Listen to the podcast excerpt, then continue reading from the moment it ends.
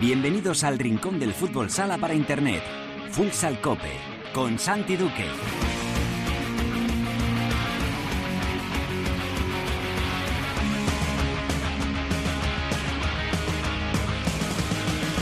Hola, ¿qué tal? Bienvenidos a Futsal Cope, la casa del fútbol sala, en cope.es.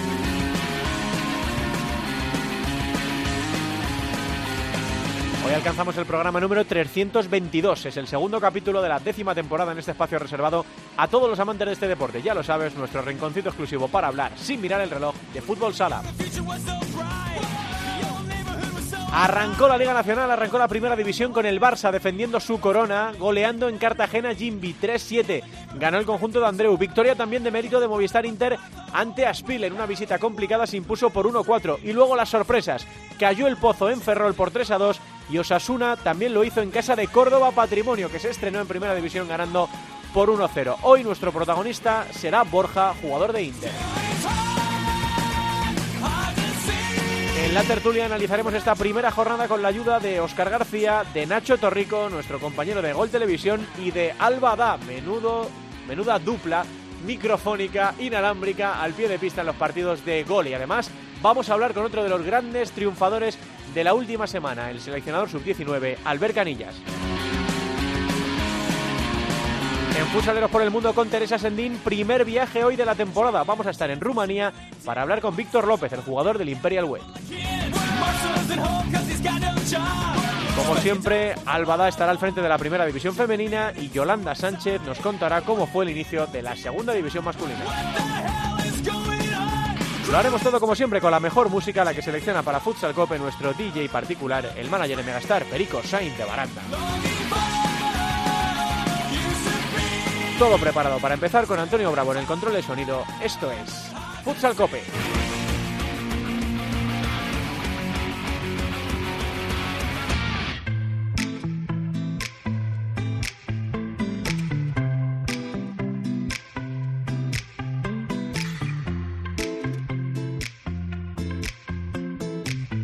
La primera división en Futsal Cope.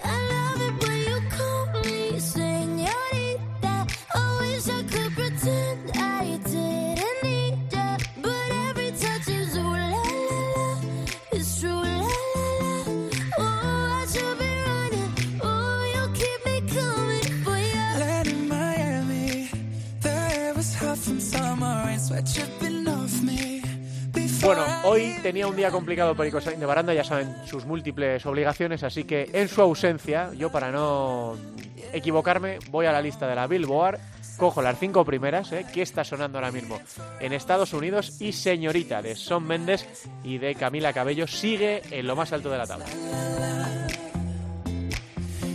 Hola Albada, ¿qué tal? Muy buenas. Hola, buenas. Bueno, termina tu periplo viajero de momento, ¿no?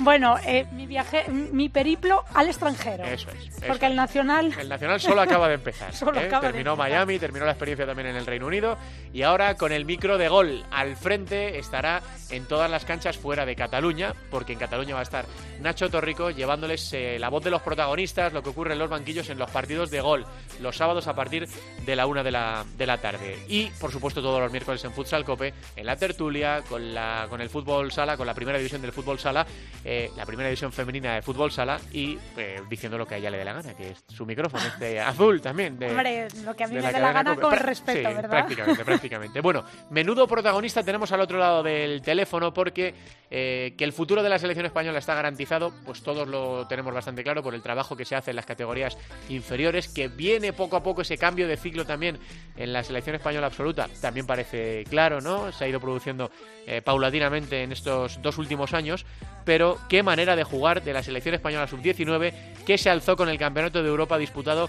en Letonia. Su entrenador, el seleccionador es Albert Canillas. Hola, Albert, mister, ¿qué tal? Muy buenas tardes. Hola, buenas tardes a Y todos. enhorabuena por ese título y por el, sobre todo, lógicamente por la victoria, pero por la imagen de una selección sub-19, Albert, que es gloria bendita ver jugar. Sí, la verdad que los chicos han competido muy bien a lo largo de todo el torneo, ha hecho una preparación muy buena y la verdad que hemos acabado muy satisfechos, como tú bien dices, no solo por ganar, sino por, por la manera. ¿Qué significa, Albert, para el fútbol sala español eh, que en el primer torneo oficial eh, consigamos esta, esta victoria, eh, este escaparate de cara a Europa y esa confirmación ¿no? de que pueden estar tranquilos los Sergio Lozano, los Miguelín, los Alex Yepes, porque hay futuro, porque hay chicos con mucho talento por detrás y porque hay un seleccionador también con mucho talento por detrás dirigiendo las selecciones inferiores. ¿Qué, qué mensaje mandamos con esto?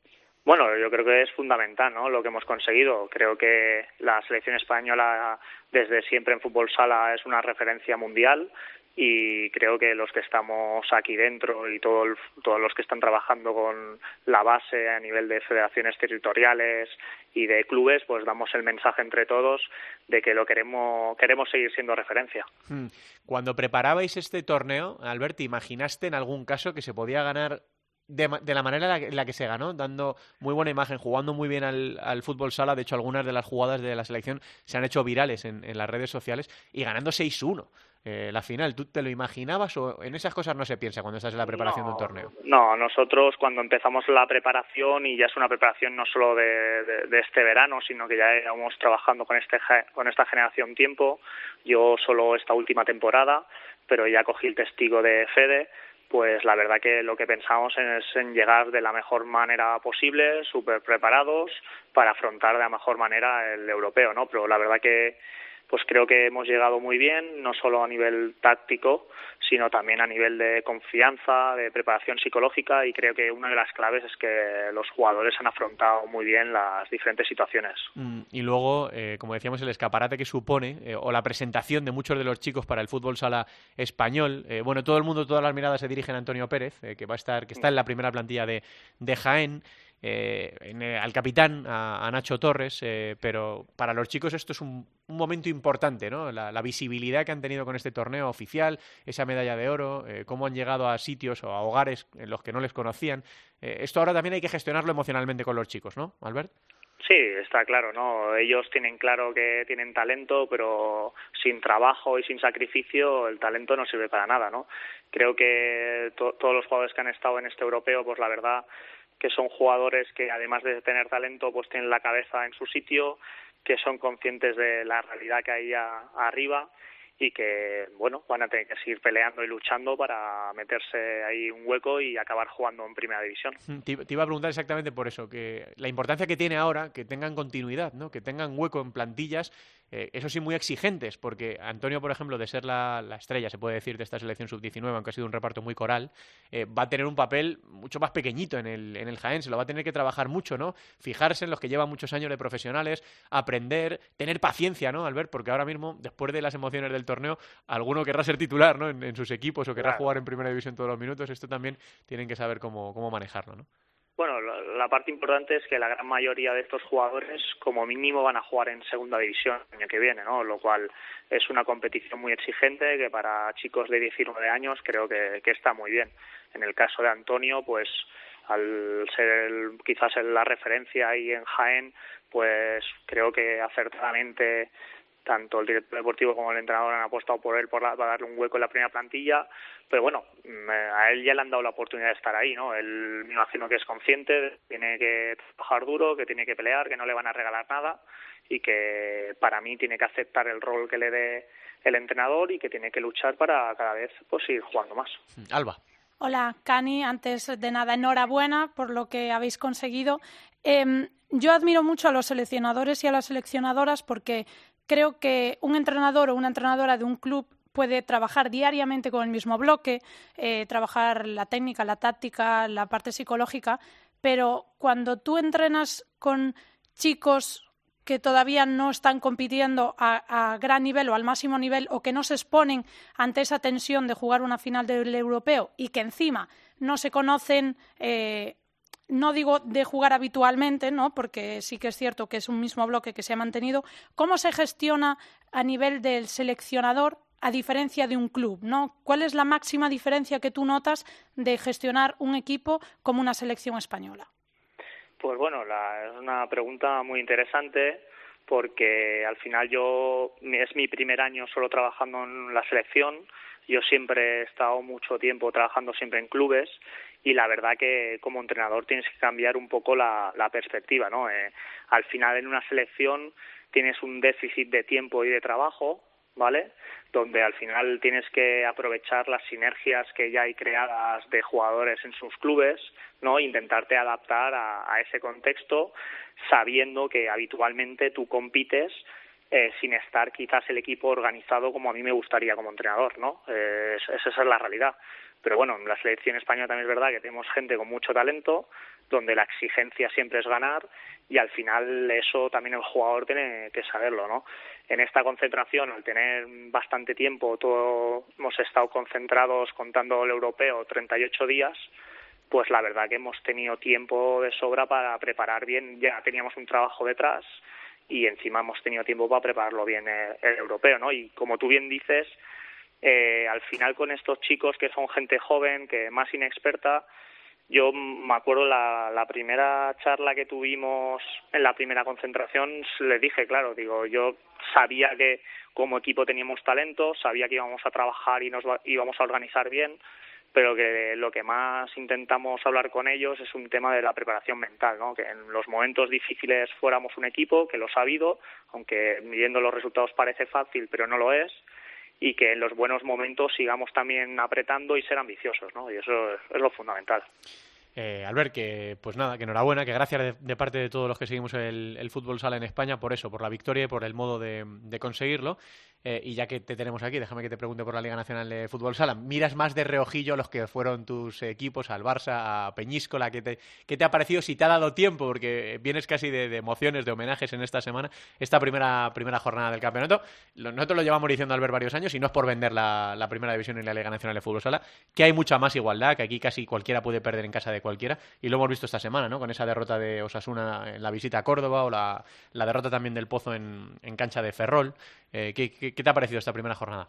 Bueno, como tú bien dices, la igualdad es máxima, sobre todo ganar fuera de casa creo que es muy difícil y al final creo que eso es bueno para nuestro deporte, para la selección, para la Liga Española.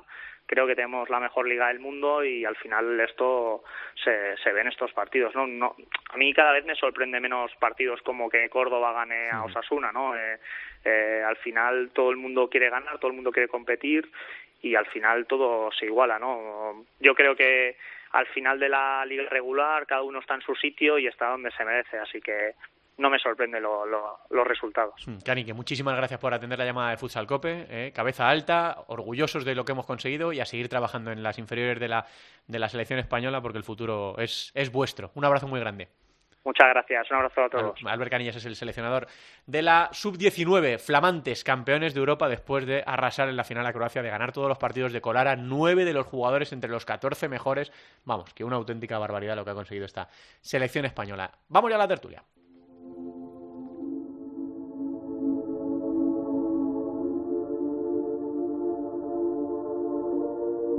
La tertulia de Futsal Cope. Me and Kurt feel the same. Too much pleasure is pain. My girl spites me in vain. All I do is complain. She needs something to change. Need to take off the ass. So fuck it all tonight.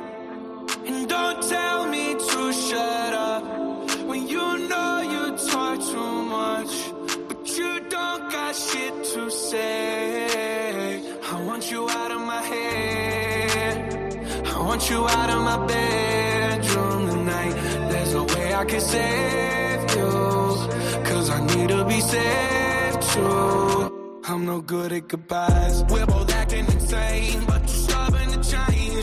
Este es Post Malone, me ha dicho Evia, que lo estaba escuchando cuando estaba leyendo las canciones, que es un rapero americano. La canción se llama Goodbyes, Despedidas. Eh, aquí estamos escuchándola en Futsal Cope, un poquito de todo, Alba. ¿Está Por supuesto. Mm, yo, ya sabes, no estaba dentro de mis seleccionadas, pero oye, hay que abrir las miras. Vamos a hacer magia con esto de la radio, sonido bueno que nos ha gestionado Teresa Sendín. Vamos a esta marca con uno de los padres fundadores de la criatura, Óscar García. Hola, Osquitar, ¿qué tal? Muy buenas. Hola, buenas. Y está debutando hoy en Futsal Cope desde Media Pro en Barcelona el gran Nacho Torrico. Hola Nacho, muy buenas. Hola, Santi, buenas tardes. ¿Cómo suena esto, Nacho? ¿Y tú, eh? ¿Dónde estaban los que decían? Estoy encantado ¿eh? de estar aquí, esto es un privilegio. Hombre, no, para nosotros, para nosotros. Ya saben, la dupla, la temible dupla de los micrófonos inalámbricos de gol de los partidos de los sábados a la una, Nacho Torrico y Álvada, que van a estar llevándoles a través de gol en esos partidos de, los sábados a los protagonistas, lo que ocurra en los banquillos, el ambiente de, los pabellones y Nacho que también va a ser habitual en las tertulias esta temporada en, en Futsal Cope. Bueno, lo decía ahora Cani, eh, que por cierto, Oscar, eh, si alguien se lo ha currado desde abajo y se lo ha trabajado, es Cani, ¿eh? Para conseguir este éxito de, del oro en, la, en el Europeo Sub-19. Sí, ha hecho muy buen trabajo, ya estuvo en un segundo plano y en la élite, pero yo creo que también es muy importante ese, ese tipo de trabajo y el papel que tiene el segundo entrenador, que muchas veces eh, no es valorado, pero eh, es un papel muy importante de cara al equipo y luego de cara a aprender. Y luego ha dado ese paso hacia adelante. En Peñíscola no ha salido todo lo bien que, esperaba que pudiera salir, pero con los chavales lo ha hecho fenomenal y, es que han arrasado en este europeo y han ganado con, con una comodidad tremenda. Bueno, ahora lo importante es eso, que los chicos vayan teniendo minutos, que como decía Albert, van a estar en equipos de segunda división, alguno como Antonio Pérez en equipos de primera división como Jaén, que sigan rodándose porque van a tener que coger las riendas de la selección española de aquí a 3, 4, 5 años, eh, de coger el relevo generacional de los que están ahora peleando por, conseguir la tercera estrella. Yo, creo, yo creo que este europeo es muy importante eh, por la edad, porque yo creo que está bien buscado que haya sido sub-19 en vez de sub-21, por ejemplo, que es lo más habitual, que es la categoría eh, la que es más cercana, pero eso hace que los chavales puedan salir antes y, que fuera, sobre todo en los sitios donde en Europa y en el resto de países se trabaje antes, porque al final eh, muchos de los jugadores que hay fuera, al final si no son brasileños nacionalizados, eh, gente que viene rebotada del fútbol, juegan al fútbol y al final pues caen en el fútbol sala, juegan al fútbol pequeño y cuesta trabajarlos. Y ahora sí que con, de esta forma se trabaja un poco más. Y para los jugadores, pues también es una forma de, de hacerse un nombre aquí en España. Al final es muy, muy complicado que veamos chavales de 20, 21 años.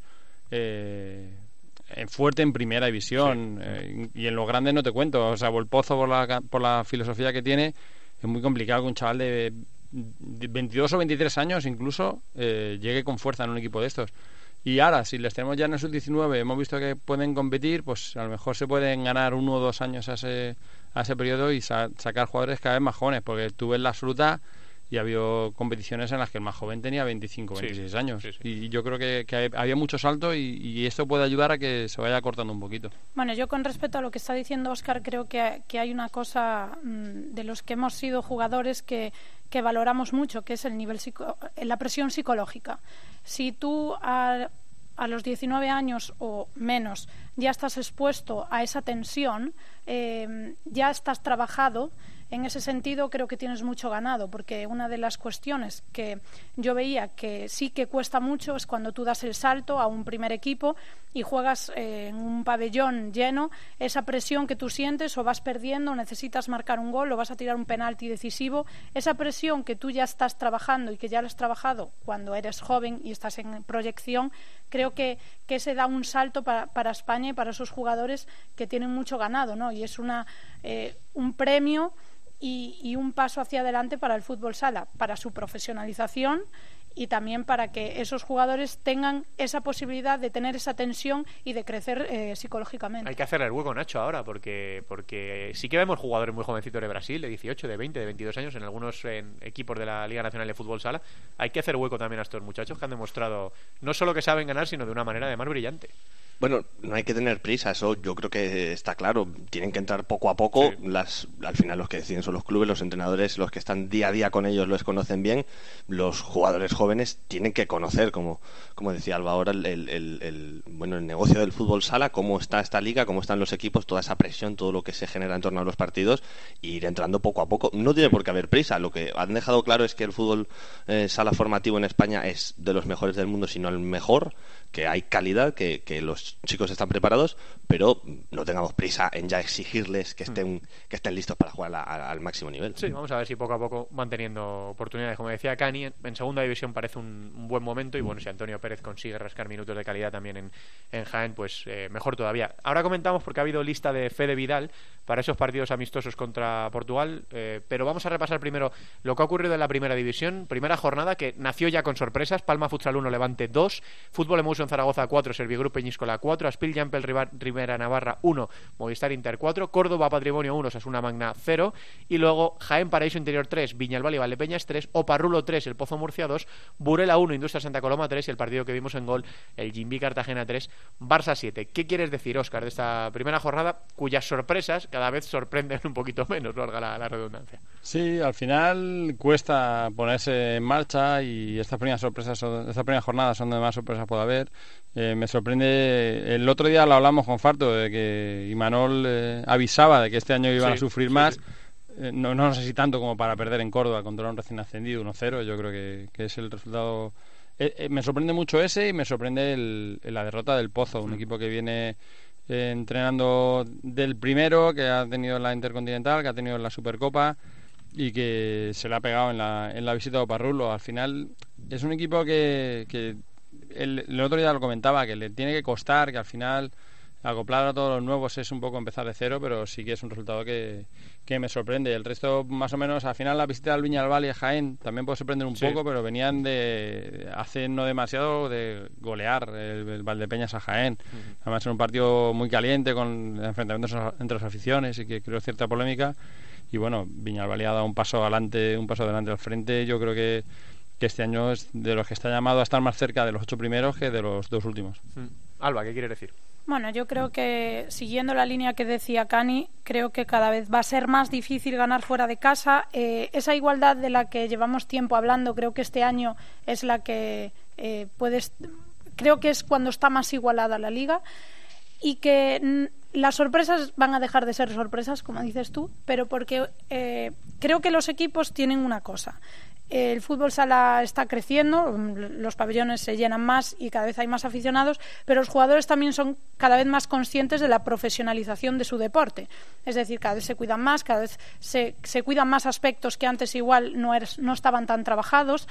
Y es cierto que podemos ir a, la, a, esa polémica de si hay que cambiar las normas o no, pero lo que es cierto es que con estas normas, con lo que está y cómo está eh, estructurada la Liga Nacional de Fútbol Sala, para mí de las mejores del mundo, creo ahora mismo que esta liga va a estar muy igualada y que, aunque ahora es cierto que nos sorprende que el Pozo gane frente a Oparrulo o que Córdoba gane eh, recién ascendido, vamos a ver muchas sorpresas de estas durante toda la temporada. Y ojalá que la sigamos viendo hasta final de temporada y que ningún equipo se descuelgue, que siempre lo decimos cuando empieza la temporada. Ni por arriba ni por abajo. Ni por arriba ni por abajo. ¿Qué te llamó la atención, Nacho, a ti de esta primera jornada? Yo estoy de acuerdo, Santi, en lo que estamos comentando de la igualdad, pero claro, que estamos en la jornada 1. claro, no se pueden sacar conclusiones todavía. Claro, si no decimos que no, que no va a ser igualada, bueno, da la sensación de que no lo va a ser por arriba porque hay un equipo que va que va volado. Hay un equipo en dinámica ganadora que lo tiene clarísimo y que su superioridad de momento es aplastante. Si el Barça mantiene la línea y tiene plantilla para hacerlo, va a ser complicado que alguien le meta mano en esta liga, en cualquiera de las pistas. Pero claro, hablamos de la igualdad, miramos los resultados y solo hay dos victorias locales. Y son dos sorpresas, Córdoba y Oparrulo. Entonces, lo que da la sensación es que cualquiera puede perder en cualquier eh, pista, en cualquier pabellón. Ahora bien, que la clase media ha subido el nivel y que va a estar igualado todo, estoy de acuerdo. Hmm. Por arriba ya veremos. Eh, deberían estar preocupados los aficionados del Pozo. Eh, es muy pronto, pero bueno, vienen de muy buenas sensaciones en la Intercontinental, pero de caer en la primera fase, de una primera parte muy mala en Guadalajara y luego lavar un poco su imagen, aunque terminaron perdiendo, y de perder ahora en Oparrulo cuando reciben el sábado a la una partido de gol a Jaén. Eh, que tampoco es una cosa sencilla, ¿no? Eh, vamos a ver, ¿no, Oscar? Porque eh, cinco fichajes, hay que ensamblar a todos. Eh, lo comentaba Cancho el primer día en Guadalajara. Han fichado un quinteto, un quinteto nuevo de portero, cierre, ala y, pivot. ¿Esperabas un inicio titubeante del Pozo? no sé si. esta derrota en Ferrol no la esperaba, desde luego. Pero sí que, sí que espero que que al final, eh, lo poco el otro día, al final él, eh, no es un entrenador nuevo, porque Diego Gusto sí ya estuvo el año pasado, pero tiene que empezar el trabajo, no te digo de cero, pero bastante cerca de cero, porque al final tienes que meter muchos jugadores nuevos, tienes que meter esa dinámica y es complicado. Al final el Pozo es un equipo que compite bien, que, que tiene que estar en los momentos finales Ahora tiene la prueba, más que, más que la liga, eh, la prueba verdadera primera hora va a ser eh, Europa. Tiene un grupo complejo, de un grupo bastante complicado y que le viene ya de aquí a 20 días, porque sí que van a perdonar menos. Yo creo que no es para estar preocupados, es para tener paciencia, pero sí que tienen que mirar a ese primer objetivo Europa, lo tienen que, mirar con mucho cuidado. Hmm, Nacho, tú los viste en, directo en, Guadalajara, eh, después de las sensaciones en la Intercontinental, eh, mala imagen en la primera parte, luego el GNS de, del Pozo, vaya partido que tenemos este sábado en, en Murcia, ¿no? Sí, tremendo, pero con el Pozo hay que decir algo que es que yo creo que tiene un problema en la portería, claro. O sea, en este arranque de temporada, Fede no ha estado bien, Espíndola recupera la titularidad y vuelve no a mostrar esa seguridad que necesitan los jugadores en la pista para entender que a nivel defensivo de vez en cuando puedes conceder algún tiro, puedes encimar bien, que no pase nada si alguien te regatea, te genera en superioridad. En esas dudas que tiene el, el Pozo Murcia a nivel defensivo, yo creo que vienen todas desde la portería y claro, es muy difícil remar. Yo creo que el Pozo ha debido tener una semana complicada a nivel psicológico después de perder otra Supercopa contra el Barça. Esta semana dándole vueltas, ¿no? Ahí todo el rato el Barça, el Barça que nos vuelve a ganar, no estamos al nivel, no estamos al nivel. Vas a Ferrol y, y empieza bien el Pozo. El Pozo llega, el Pozo tiene ocasiones, el Pozo tira, pero está Igi, que hace un partidazo y cuando le llegan al pozo le marcan gol. El primero es en propia de Darío, es que no tiene suerte el pozo y a partir de ahí ya eh, empieza a haber muchas dudas a nivel defensivo del pozo.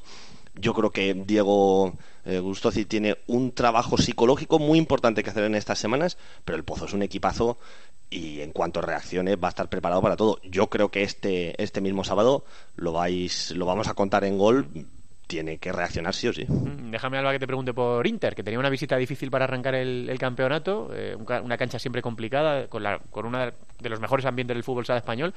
Es un pequeño puñetazo encima de la mesa, ¿no? Este nuevo proyecto de Tino Pérez en el banquillo interista. Bueno, Inter tenía una prueba difícil, no es una pista fácil, pero de todas maneras, eh, Inter es Inter, ¿no? Eh, eh, lo, decimos siempre, es cierto que el año pasado no hizo su mejor temporada, pero venía de hacer cosas eh, prácticamente insuperables, con lo cual eh, todos somos humanos y las personas también es imposible que siempre ganes. O sea, si no, no sería un juego limpio, ¿no? Si, si llega un equipo y gana todos los partidos, se apaga y vámonos y ya está. Entonces creo que también eso ha servido para que haya más dinamismo en esta liga. Creo que con esta victoria es muy importante psicológicamente que empiecen ganando y en una pista difícil así que, bueno, creo que, que Inter eh, sobran las palabras y los calificativos. Vamos a ver cómo se gestiona este nuevo proyecto, pero bueno, ha empezado bien y como decía Nacho antes, eh, es la primera jornada, no podemos sacar ninguna conclusión ni por arriba ni por abajo. Eh, quedan muchas jornadas para que podamos hacer conclusiones, pero de momento creo que Inter ha hecho lo que se debía hacer. Hay un jugador en Inter que es un valor seguro, ha sido eh, MVP de esta primera jornada en el equipo madrileño, es Borja Díaz, que ya está al otro lado del teléfono. Hola Borja, ¿qué tal? Muy buenas tardes. Buenas tardes, bueno, empezar con doblete, bien, y si tu equipo encima gana en una cancha difícil, bien también, ¿no? Buen inicio de Inter del campeonato.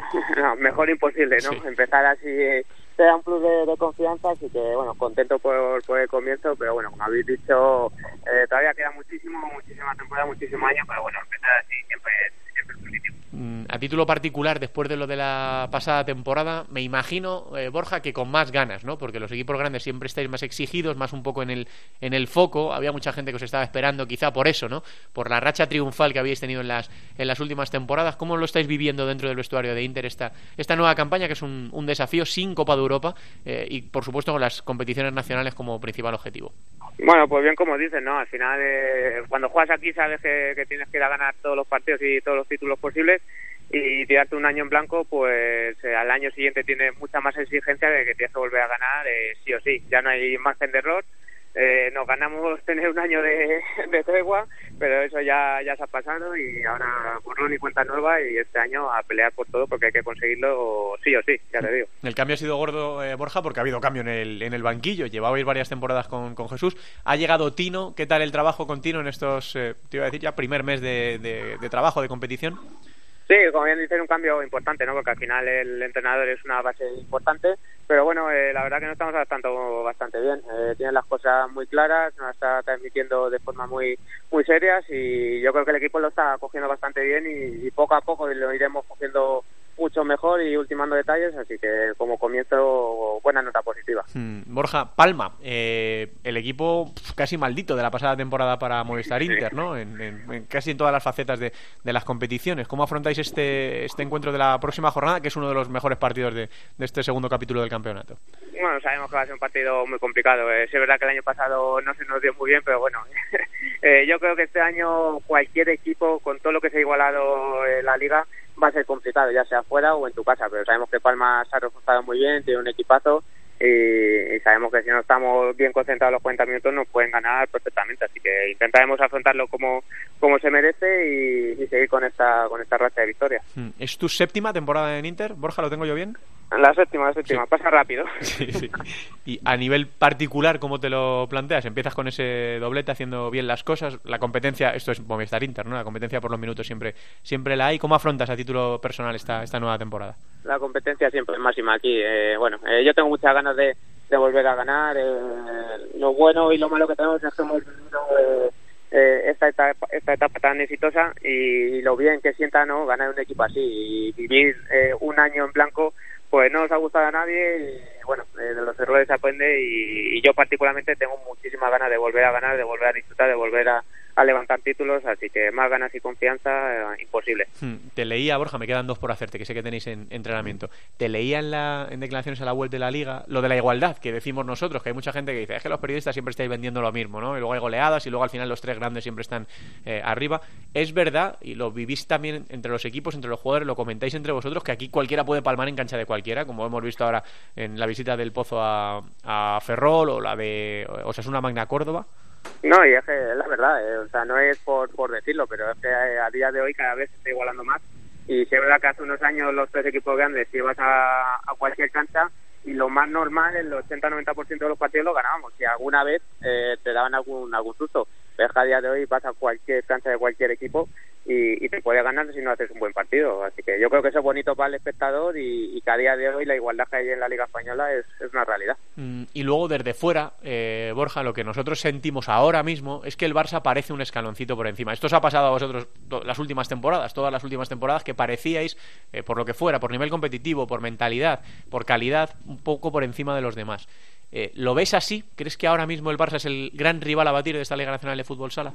Hombre, siempre el que gana siempre está por un escalón por encima. Al final tienen ese plus de confianza de venir de un año exitoso porque han hecho una temporada pasada bastante buena, ganando muchos títulos y siempre les ves como por un escaloncito por arriba, pero esto cambia de, de la noche a la mañana y, yo creo que con el equipo que tenemos eh, yo creo que estamos a, a su nivel y capaces de, superarles y, volver a ganar. Pero como bien te digo, estamos hablando del Barça, pero que es el que ganó el año pasado, pero con la igualdad que hay eh, no puedes pensar solamente en el Barça porque cualquier equipo hoy en día te deja fuera de una competición en un momento.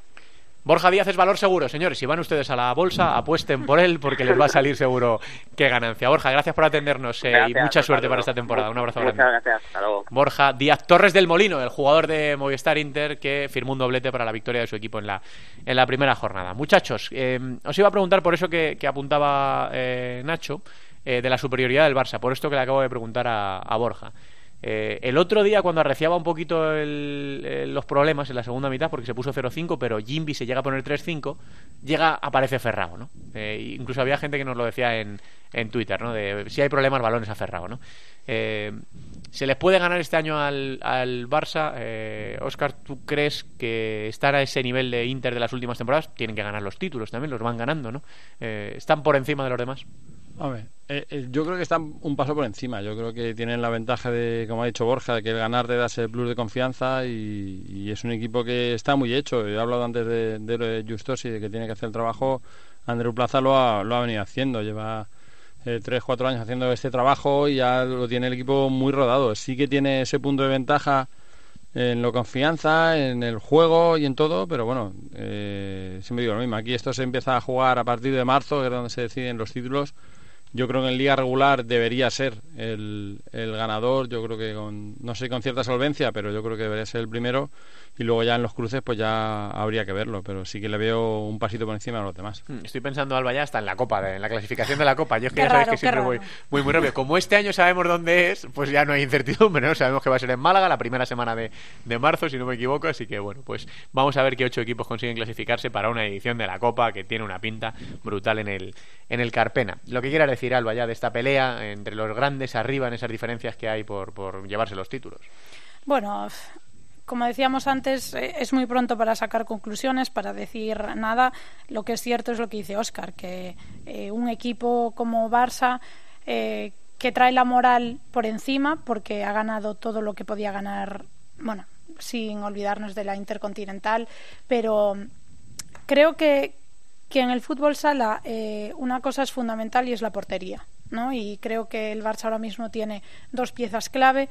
Por un lado es Juanjo, que es fundamental, que está en un estado de forma increíble, que si no tienes a Didac, que ojalá fuese yo Andreu Plaza y diga, pues no sé si poner a Juanjo a Didac, porque oye, cualquiera me va a resolver, pero luego es lo que tú dices, o sea, tienes a Ferrao. El otro día el Barça está en, en unos minutos en los que tiene eh, vamos a poner mínimas dudas porque sobre todo después de lo del año pasado la remontada por eso por la remontada por la afición que en ese momento se empezó a volcar eh, con su equipo pero tú le das un balón a Ferrao se da media vuelta y hasta luego Mari Carmen, ¿no? Entonces, ¿qué le vas a hacer a un equipo que en la portería tiene un seguro y luego tienes un seguro de un jugador que marca goles? Y luego, si no, tienes un jugador como Adolfo que tiene un cambio de ritmo brutal y que te marca cuatro goles. Pues ahora mismo, para mí, el Barça es el rival a batir, sin duda. Y Nacho ha sido el que ha abierto la, espita, así que tú, Nacho, te, te ves en lo mismo. No le ves a nadie ganando al Barça ahora mismo, ahora mismo. No, ahora mismo, o sea, si jugasen todos contra el Barça hoy, yo creo que no le ganaría a nadie en esta Liga Nacional de Fútbol Sala. Es que es, o sea, el equipo que más goles ha marcado en esta jornada ha sido Inter, que me ha metido cuatro, como Peñíscola y Zaragoza, porque el Barça ha metido siete.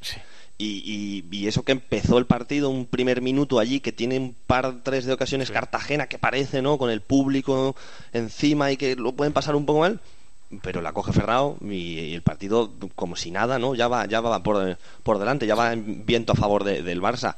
Tiene muchísima facilidad para encontrar eh, portería al Barça, para hacer gol y luego atrás, bueno, pues con Juanjo ya, ya lo habéis eh, comentado. Es favoritísimo el Barça, es que es muy complicado decir otra cosa. Hmm. Vamos a ver los partidos de la jornada, que este ejercicio me gusta mucho hacerlo con, con vosotros. Partidos de la jornada 2.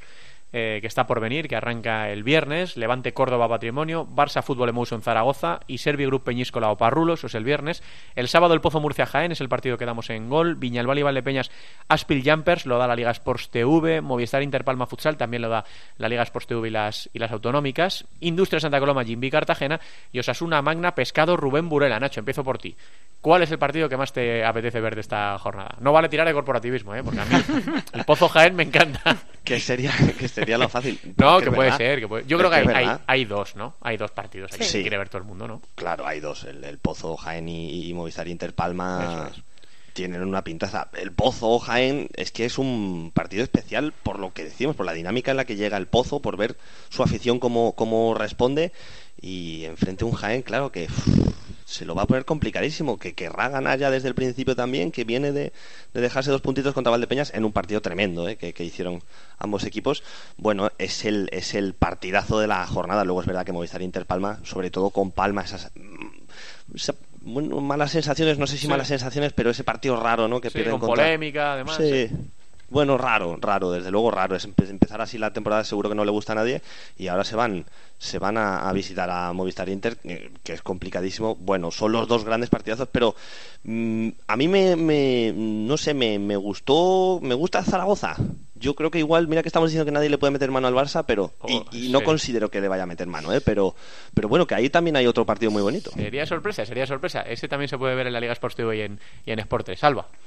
Bueno, yo que lo pongan en mute si quieren, pero que vean el Pozo Jaén, ¿vale? O sea, no es por no es porque no es porque lo demos nosotros que lo pone poner en mute, ¿vale? Pero simplemente porque creo que es lo que dice Nacho, por cómo viene el, eh, el Pozo, por bueno, en realidad nosotros elegimos el que más nos gusta, pero no hay que discutir porque se pueden ver... Eh, se puede ver el Movistar Inter a las 6 y se puede ver el Pozo a la 1. Claro, si no, no tienen los mismos horarios. Así que yo creo que lo mejor que hay en el fin de semana, porque como tenemos tanta diversidad de deportes y muchos televisados o por la radio eh, o por las redes sociales, pues oye, que se sienten y disfruten, porque yo creo que, que lo bonito de esto es eso, ¿no? Que haya varios partidos, que en todos eh, haya emoción y que la gente pues cada vez se enganche más a este deporte, porque eh, yo lo que no me explico es que la gente no se enganche al fútbol sala. Entonces, en estos partidos que son los que crean afición, porque el Pozo Jaén seguro que va a haber ahí mm, Redecillas o Movistar Interpalma, mm, vamos a dejarlo ahí.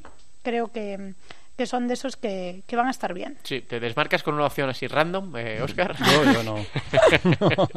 no. yo me quedo, si hay que hacer uno con el Inter Palma, por lo que significa para Inter, porque yo creo que sobre todo Inter lo que tiene que hacer es un trabajo mental. Eh, al final los jugadores son los que son, y son los mismos que, que ganaron los años anteriores y el año pasado yo creo que al final les acabó perdiendo la cabeza y este año va a depender mucho de cómo den estos primeros pasos. El otro día fue un paso importante y este es todavía más importante, más con un Palma que viene herido después de perder. Es una prueba para ver si este Inter está de verdad al, al nivel que estuvo hace dos años, que, que yo creo que va a ser complicado que lo recupere, pero que no va a ser tan complicado que esté cerca de ese nivel. Bueno, pues son los partidos que se van a disputar en esta segunda jornada del campeonato. Arrancó ya la Liga Nacional de Fútbol Sala, arrancó la primera división. Hemos visto super paradas, eh, golazos, jugadas espectaculares y vamos a seguir disfrutando de, de todas ellas. Eh, y la lista, chicos, de la selección española, de esos partidos amistosos que se van a disputar en, en, Portugal los días 23 y 24 de septiembre. Jesús Herrero y Juanjo en portería, pocas dudas a lo mejor en, en esta demarcación. Cierres Ortiz, Martol Raya y Cardo, Bebe, cierre con eh, Adolfo, Lin, Andresito y Fernandito en las sala con Raúl Campos en el ala pivot y con Rafa Usín, Juan Emilio y Solano. ¿Echáis de menos a alguien en esta lista? Bueno, pues que no pueden estar, ¿no? Mm.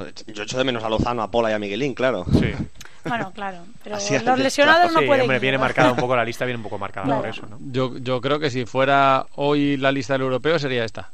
Ahora con, mismo, con algún matiz, pero la lista europea sería esta. Y al final es que tenemos el Perú europeo en un mes, el 24 de octubre debuta España, con un rival como Finlandia, que en teoría somos mucho mejores, pero que ya nos mojó la oreja en un amistoso la última vez que le visitamos, con Polonia, que es un equipo muy complicado, que en el último creo que fue Perú europeo, empatamos allí. Y yo creo que Alba lo, dejaba caer antes eh, preguntándole a Cani con eso del trabajo, con del tiempo que trabajas y al final es eso. Eh, Fede tiene a sus jugadores y estos son sus jugadores. Son dos partidos contra Portugal en Portugal, que al final son amistosos, pero menos. Sí. Y es pues un ensayo general. Y en el ensayo general pues está el que es su selección. Y ya te digo, salvo pues al final Solano es un poco el que puede sorprender, pero al final tienes que buscar un pivot distinto, más zurdo. Sí. Pues bueno, al final eh, es un poco lo, la que podría ser la prueba, digamos, pero el resto ya digo que yo creo que si, si hoy fuera la lista del Mundial o del Europeo, con estos mismos tres lesionados, eh, la lista sería esta. Yo creo que no habría mucho más cambio. Y una cosa, no nos olvidemos que justo en un año ahora mismo se está disputando un Mundial y que hay mucha gente que ahora mismo tiene que empezar a llamar largo a la se está haciendo hasta, hasta el mundial ¿eh? que largo se está haciendo con esto claro, que nos han quitado el europeo que, claro. eso es. que tenemos una competición menos pero es que hay mucha gente que ahora mismo tiene que llamar a la puerta me mola mucho seguir viendo a Juan Emilio ahí porque creo que por ahí va el futuro. Cuando se marchó a Gazprom, bueno, eh, una apuesta un pelín arriesgada, económicamente desde luego no, pero si le podían seguir ofreciendo competir al máximo nivel. Pero si algo está demostrando Fede es que los de fuera vienen. Lin está siendo fijo, Juan Emilio lo está siendo, Martol, Raúl Campos lo fueron cuando estuvieron en Benfica. Y sí que se está viendo que eso que, que no que no está no es un peaje el irte fuera. a, a, veces sí que da la sensación de que era que aunque no los tengamos aquí todas las semanas, en la federación sí que les siguen de cerca. Bueno, pues es esta tertulia del capítulo 2 eh, de la décima temporada, capítulo 322, apúntatelo Nacho, cuando ya lleves 600. Y, Nacho, ¿tú cuándo empezaste? Pues yo en la décima temporada. Ojalá, ojalá. Porque claro, a veces se lo pregunto a Alba también, ¿tú cuándo, cuándo tal? No, pues yo... yo al principio, yo aquí llevo toda la vida. Bueno, pues eh, seguimos, seguimos muchachos, el miércoles que viene más eh, eh, y a Nacho le podéis ver en los lunes al gol, ¿eh? somos fan. Qué bien, gracias. Y, y, y, en el micrófono inalámbrico, cuando los partidos de fútbol sala sean en Cataluña, cuando esté fuera del territorio catalán, podrán ver en pantalla a Álvada. Así que ya a Oscar ya le pueden leer en marca, escucharle en 10 metros en Radio Marca. Pues eh, estamos donde nos dejan, donde, donde podemos. Eh, muchas gracias, chicos. Un abrazo grande. Un abrazo a, ti, Santi. Chao, a Nacho Torrico y a Oscar García, porque Alba se queda y entra en el estudio la directora Sendín. Hola, directora. Muy buenas. Futsaleros por el mundo.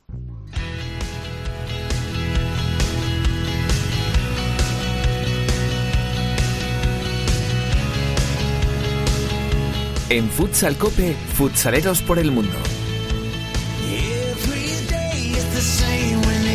Nos vamos de viaje, que la semana pasada repasamos eh, la lista ¿no? de, de nuestros futsaleros, de los españoles que están trabajando en el fútbol sala, jugadores, entrenadores, fisios y todos los que estáis eh, currando en el fútbol sala lejos de nuestras fronteras. Y hoy, primer viaje, y nos vamos, Teresa, a Rumanía.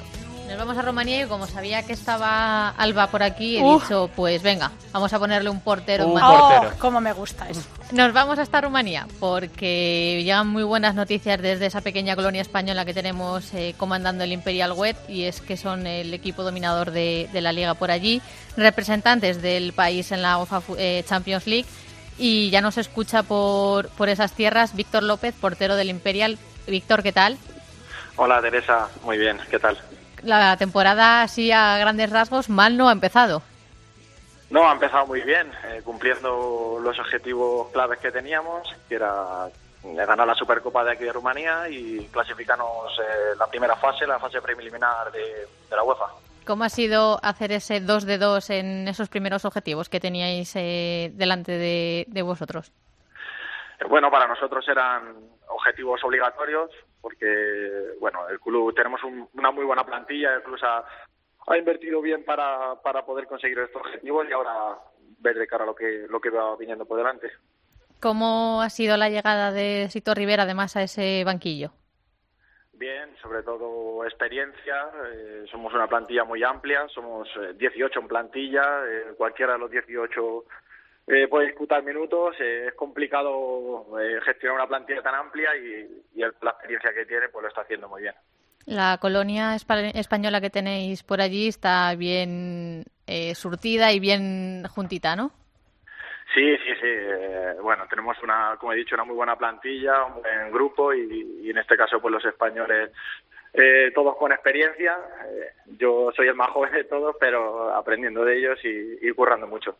¿Cómo estás eh, viviendo esta, esta experiencia en, en Rumanía?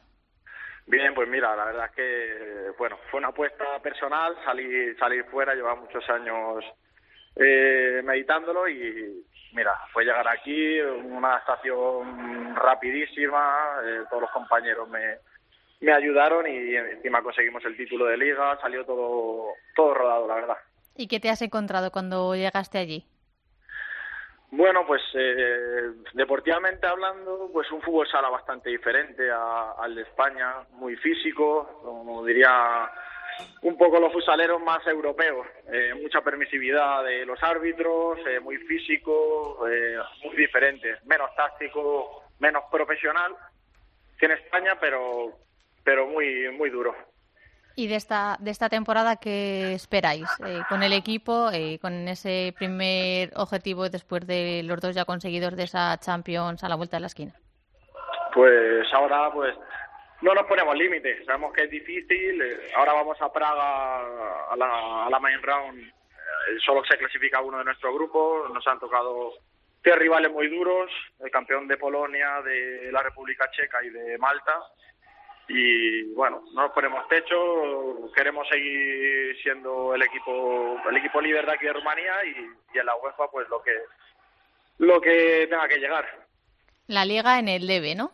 Sí, a ver, está claro que como plantilla ahora mismo somos la referencia aquí en Rumanía y, y creo que tenemos que conseguir en este caso por lo menos los objetivos son ganar la Liga, la Copa de Rumanía y, y en UEFA pues llegar lo máximo, lo más lejos posible. Víctor, que nos alegramos mucho que haya sido el primer futsalero de esta décima temporada. ¿eh? Nuestro, nuestro primer avión lo hemos cogido a, Rumanía. Que vaya muy bien la temporada con el, con el Imperial Wet. Y ya sabes que Teresa os tiene vigilados y controlados y también protegidos aquí a todos desde la, la distancia. Que vaya fenomenal la temporada. Un abrazo grande. Un abrazo, Santi, muchas gracias. Víctor López es el portero del Imperial Wet eh, rumano y ha sido nuestro primer protagonista en esta sección, que también ya lleva un montón de temporadas, que es Futsaleros por el Mundo, y que además de hablar con la gente, de conocer sus historias, de cómo están viviendo el fútbol sala lejos de nuestro país, también repasamos, eh, Teresa, los, eh, los eventos principales, los resultados. Bueno, poco a poco estamos arrancando, ¿no? No queremos ser abusones y nos gusta un poco repartir y en este caso la- hemos dicho que la Supercopa no hacía falta que la ganáramos nosotros y el Aquasapone de Joselito perdió en esa en ese partido eh, a partido único de la Supercopa en, en Italia eh, a favor del Pesaro, así que ese primer título de, de Italia de la temporada pone rumbo a Pesaro. La Liga Francesa y, la Liga de Polonia ya están comenzando sus caminos. Eh, la Liga Italiana empieza, empieza esta semana. Así que ya todas las ligas europeas poniéndose en marcha y controlando a todos los nuestros. Bueno, pues poco a poco eh, cogeremos las pertenencias y estaba pensando en los viajes al frío, porque como se ha terminado el verano así de golpe, en nada estamos cogiendo ya el abrigo, ¿no? Tengo por ahí un viajecito un poco curioso. Exótico, se puede decir. Exótico. Exótico, ¿no? Vale, qué peligro. Bueno, la semana que viene seguimos viajando porque ahora llega la primera división femenina de fútbol sala.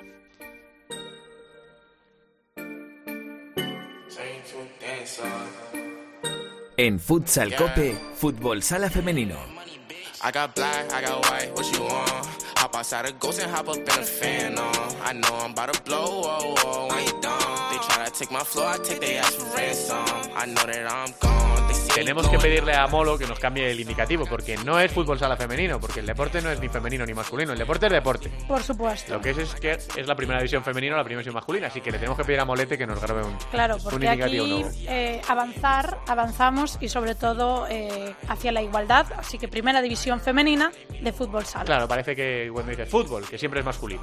Pues no. Puede ser masculino. Ya estoy yo aquí para decir que no. Y hay que, porque lo tenemos muy interiorizado, cuando tú dices fútbol sala femenino no quieres eh, herir a nadie. No, pero lo tenemos muy interiorizado y esas cosas, pues poco a poco, oye, todo lo que sea sumar, ayuda. ¿Arrancó la primera división femenina de fútbol sala, Alba?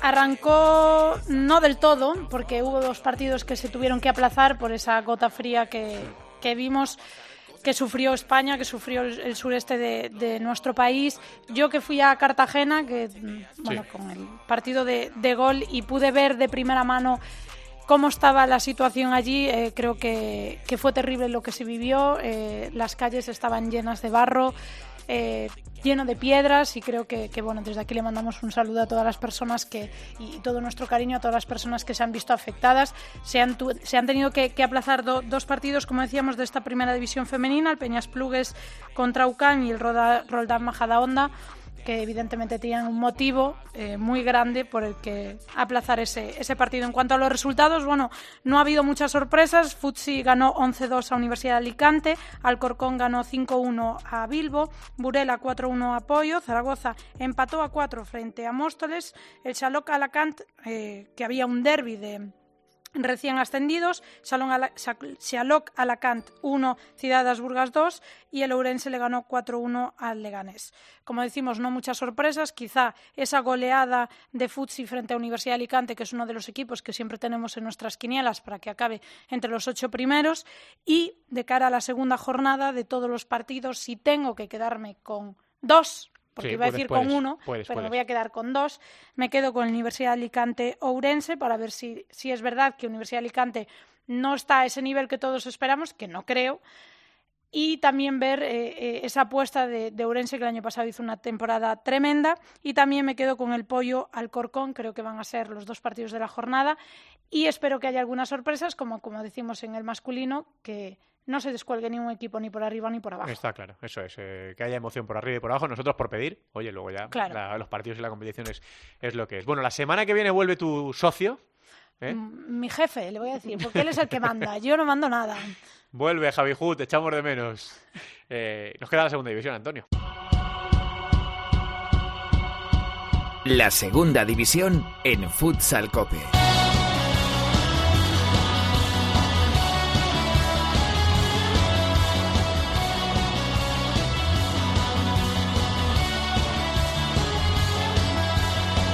arrancar. También este pasado fin de semana la segunda división con algunos resultados sorprendentes, con el liderato del Elche y con partidos espectaculares, pero nos lo cuenta mucho mejor la directora Yolanda Sánchez. Hola Yoli, ¿qué tal? Muy buenas tardes.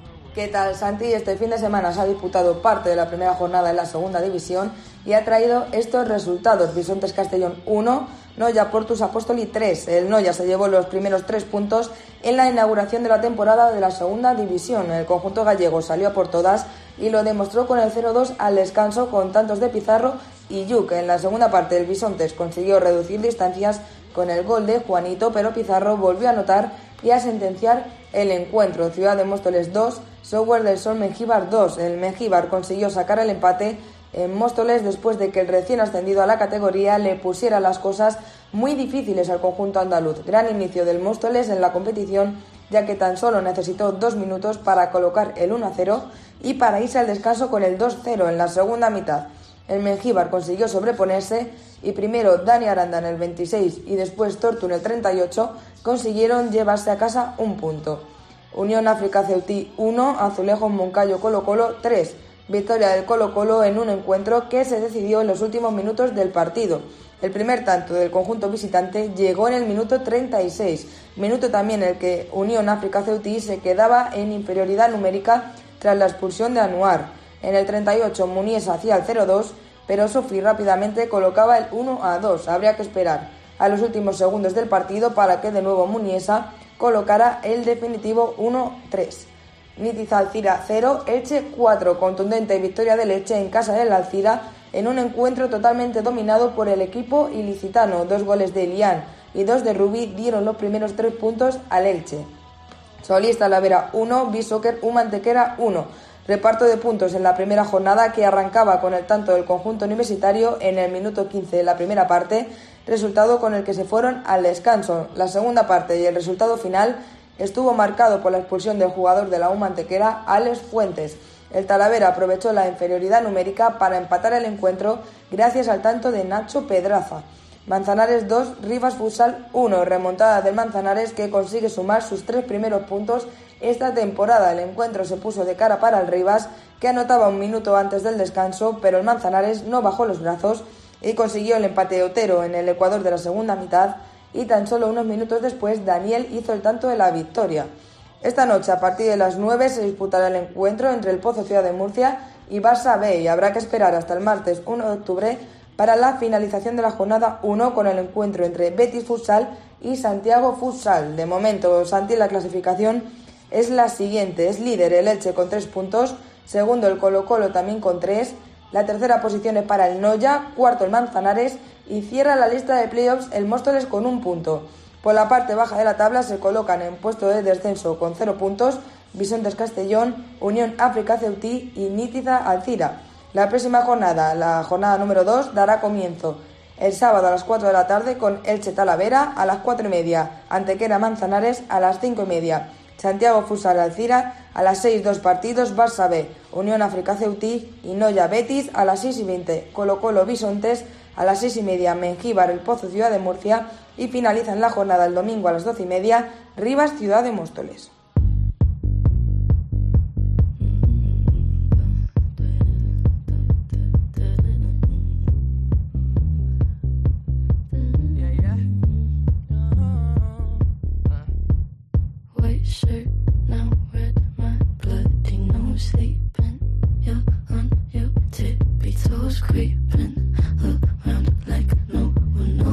Bueno, pues hemos llegado al final de este capítulo de Futsal Cup, el segundo de la temporada, con esta canción que se llama Bad Guy, Chico Malo, de Billie Eilish y Justin Bieber. Yo no tengo el gusto. Dice Teresa que esta es de discoteca un poco pasado de vuelta ya. ¿eh? botellita de agua. Pues de botellita de agua, ¿no? Pues vale, pues nosotros aquí ponemos pues de todo, ¿no, Alba? Pues, lo raro es que Perico, por ejemplo, la semana que viene no elija Camilo VI, por ejemplo, ¿no? Que acaba de, fallecer hace unas semanas. Y porque aquí escuchamos todo tipo de música. ¿Os acordáis aquella que levantó tanta polémica? Que creo que fueron sevillanas, ¿verdad? Puede ser. aquí ya ha sonado de todo. Escuchamos de todo, claro. Alba, una muñeira.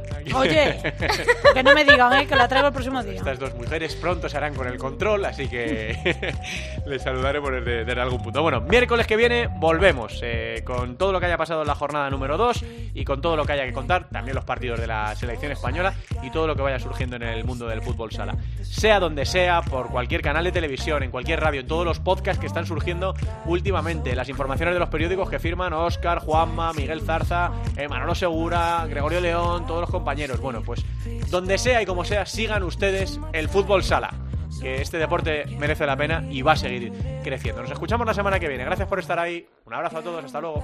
Nuestro correo electrónico futsalcope.cope.es. En Facebook, Futsalcope. Y en Twitter, futsalcope.